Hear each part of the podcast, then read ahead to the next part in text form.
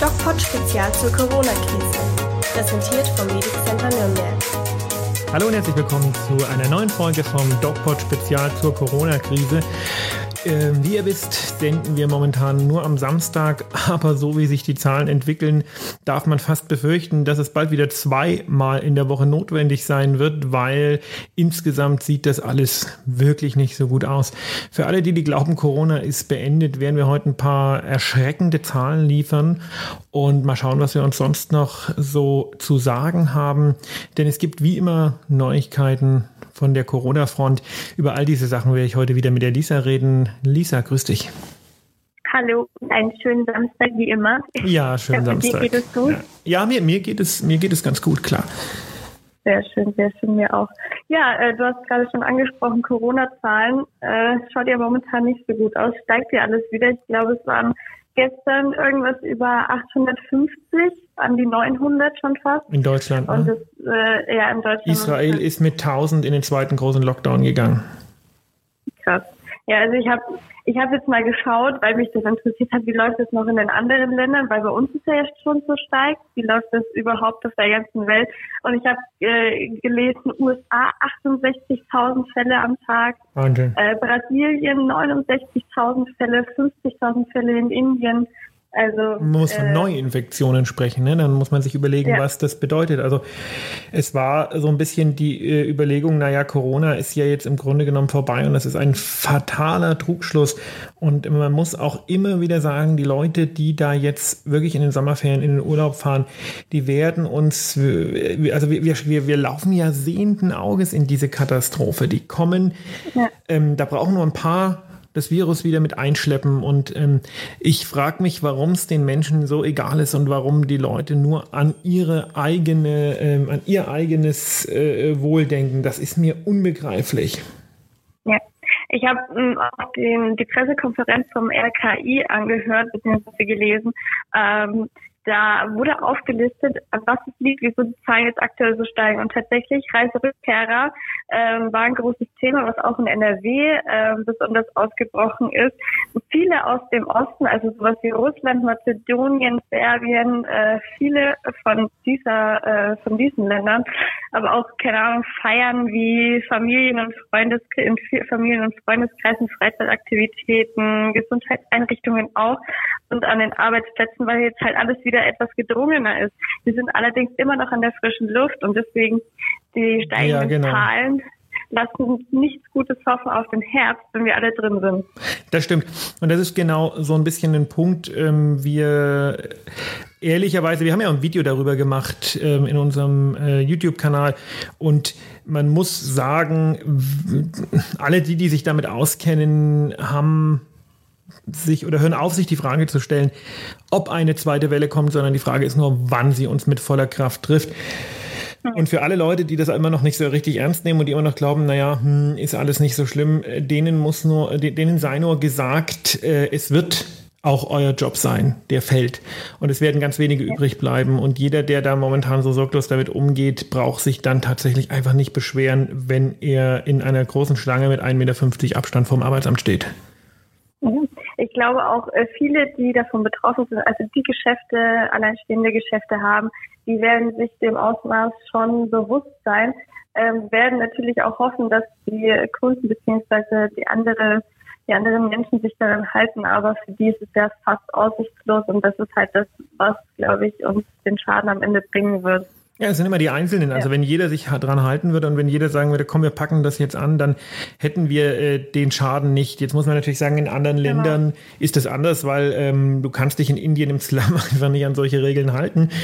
Ähm, also es ist eine verzwickte Situation und ich denke, äh, die Lösung wird tatsächlich nur der Impfstoff bringen, wenn es ihn jemals gibt. Und das ist das, was ich ja schon länger sage und was jetzt immer mehr in den Fokus gerät, wo ich auch sehr froh drüber bin.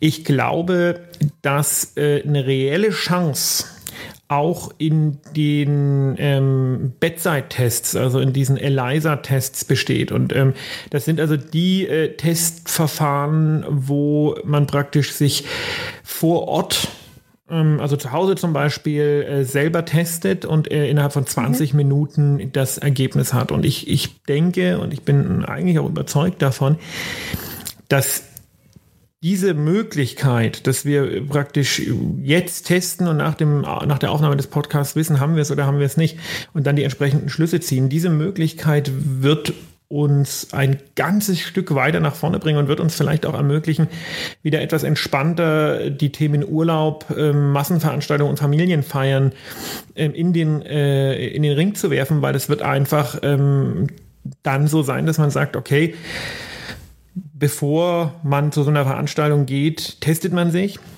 Mhm. Und wenn man positiv ist, logischerweise geht man da nicht hin. Und wenn das jeder macht, dann halte ich das für eine wirklich gute und realistische Chance, dass wir da vielleicht äh, auch irgendwo rauskommen aus der Situation. Okay, ja, vielleicht kommt es ja irgendwann. Ja, das ist, äh, also das wird kommen. Das wird kommen. Okay. Du hattest mir ja vorher eigentlich, was auf, auf was ich dich ansprechen wollte, du hattest mir vorher erzählt, dass du jemanden getroffen hattest, der Corona tatsächlich schon hatte und ähm, dass er sich über Langzeitschäden mit dir unterhalten hat. Oh ja. Was er oh ja. aktuell ähm, für Symptome noch hat. Ähm, ja, erzähl mal, was, was kannst du uns da berichten? Also ich habe einen alten Arbeitskollegen getroffen, ähm, einen mhm. Menschen, der ähm, schon im höheren Alter, also ich denke, der ist so, keine Ahnung, Mitte 60, ähm, jetzt in den letzten Zügen seiner ähm, ärztlichen Tätigkeit sozusagen und ähm, war aber immer topfit. Also der ist ein Strich in der Landschaft, ist immer Halbmarathon mhm. gelaufen und hat Bergsteigen gemacht. Und da haben wir immer, wenn, als ich mit ihm gearbeitet habe, da haben wir uns immer über diese ganzen Tätigkeiten unterhalten und der ist einfach ähm, ganz extrem fit. Und mit dem haben wir uns, äh, den habe ich zufällig jetzt zweimal hintereinander zufällig getroffen und habe mich mit ihm über unterhalten, wie geht's Ihnen und sowas. Und er sagt, oh na, mir geht's nicht, also Franke, ne, mir geht's nicht so gut, ich habe den Corona-Scheiß durchgemacht. Und ich hellhörig geworden habe gesagt, wirklich, wie ist das denn? Und er sagte, also es ist ein, für ihn ist das ein Desaster. Er lag auf der Überwachungsstation. Es ging immer so um die Frage, muss er intubiert werden, also künstlich beatmet oder kommt er drumherum? Er hat sich dann, weil er ja Arzt ist und die, das Prozedere kennt, er hat sich dann selbst auf den Bauch gelegt, um irgendwie, um diese Beatmung drumherum zu kommen, weil wir wissen, wir haben die neuen Zahlen die sagen uns jetzt das, was wir ohnehin schon wussten oder äh, wussten, äh, nämlich die Hälfte derjenigen, die äh, künstlich beatmet werden, sterben und die äh, und, und 20 Prozent derjenigen, die ins Krankenhaus gehen, sterben. Und das sind riesige Zahlen, das sind schlimme Zahlen und mh, mm, man weiß immer noch nicht so richtig, liegt die hohe Sterblichkeitsrate bei der Intubation an der Schwere der Erkrankung dieser Patienten per se oder liegt es tatsächlich an ähm, der, oder hat zumindest die Intubation per se einen Beitrag ähm, leistet ja. die dazu. Das, das weiß man momentan nicht. Also ähm, da ist sicherlich noch viel, äh, noch viel Forschung zu machen. Und dann habe ich ihm gefragt, wie geht's Ihnen denn jetzt so? Also wir, also wir siezen uns, weil das ist einfach ein äh, altgedienter Professor, den duzt man nicht. Und wie hm, geht's Ihnen ja. denn so? Und dann sagt er, naja, ähm, beschissen. Und so, okay, also er sagt, er kommt keine zwei Treppen hoch. Ähm, seine oh, okay. Freundin, die das auch hatte, hat äh, große, große Konzentrationsschwierigkeiten.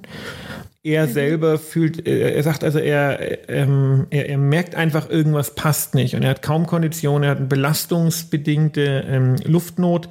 Er ist natürlich als Professor an der Universität da in ganz strenger Beobachtung und in Studien und so weiter und er sagt also, die Veränderungen in der Lunge, die man sieht, sind schlimm. Und mhm. ähm, also er hat das Gefühl, es wird zwar nicht schlechter, aber er sagt, er hat das Problem, es wird auch nicht besser. Und okay. ähm, also, also wie gesagt, ein extrem fitter Mensch. Wenn man sich jetzt überlegt, dass jemand, der schon von vornherein nicht so fit war, dann ähm, daherkommt und solche Probleme hat, da muss man mhm. einfach sagen, ähm, klar, die werden, also die sind dann für ihr Leben lang massiv eingeschränkt. Wir haben jetzt neue Daten, die zeigen, dass auch diejenigen, die kaum Symptome hatten, ähm, am Herz irgendwie was übrig behalten und man nimmt an, dass das eben an der überschießenden Immunantwort liegt, die das Virus provoziert. Und jetzt muss man äh, sehen, da werden momentan ganz viele Studien gemacht und es wird geschaut, ähm, der Kollege zum Beispiel hat jetzt nächste Woche so einen Herzscan und da wird geschaut, äh, wie sieht die, die Herzmuskulatur aus, wie sieht die Pumpfunktion vom Herzen aus und so weiter und so fort. Und das sind alles sehr ähm, wichtige Befunde und wir sind immer noch tatsächlich einfach auf Blindflug. Wir wissen nicht, was das ist und wir wissen nur, es ist keine Erkrankung der Atemwege, sondern es ist ein wirklich, es ist eine wirklich, wirklich, wirklich schwerwiegende Geschichte, ja. wo man einfach auch befürchten muss, dass uns das noch sehr, sehr lange beschäftigt. Und das Problem ist, das hat halt dieses pandemische Potenzial und wer das jetzt noch nicht ernst nimmt, der ist einfach, und das muss man so deutlich sagen, der ist einfach dumm. Er ist einfach dumm. Der äh, hat es also nicht mhm. verdient, ja. sich da irgendwie äh, zu äußern. Ähm, wenn man ja. Davon ausgeht, dass diese Nebenwirkungen oder diese Langzeitschäden wirklich jeden betreffen, dann äh, befinden wir uns schon jetzt mit den, also wie viel wir haben, 16 oder 17 Millionen Infizierten, die wir weltweit offiziell haben, in einer äh, postapokalyptischen Situation, weil wir dann plötzlich äh, Millionen wirklich Langzeiterkrankte haben, die nicht mehr produktiv an der Gesellschaft so teilnehmen können, wie äh, sie das vielleicht gewohnt waren.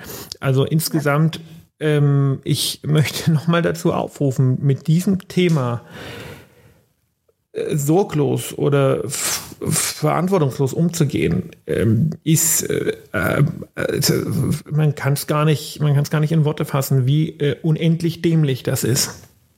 Mhm. Ja, es ist natürlich auch das Problem, wir wissen ja überhaupt nicht, bleibt es oder geht es wieder weg?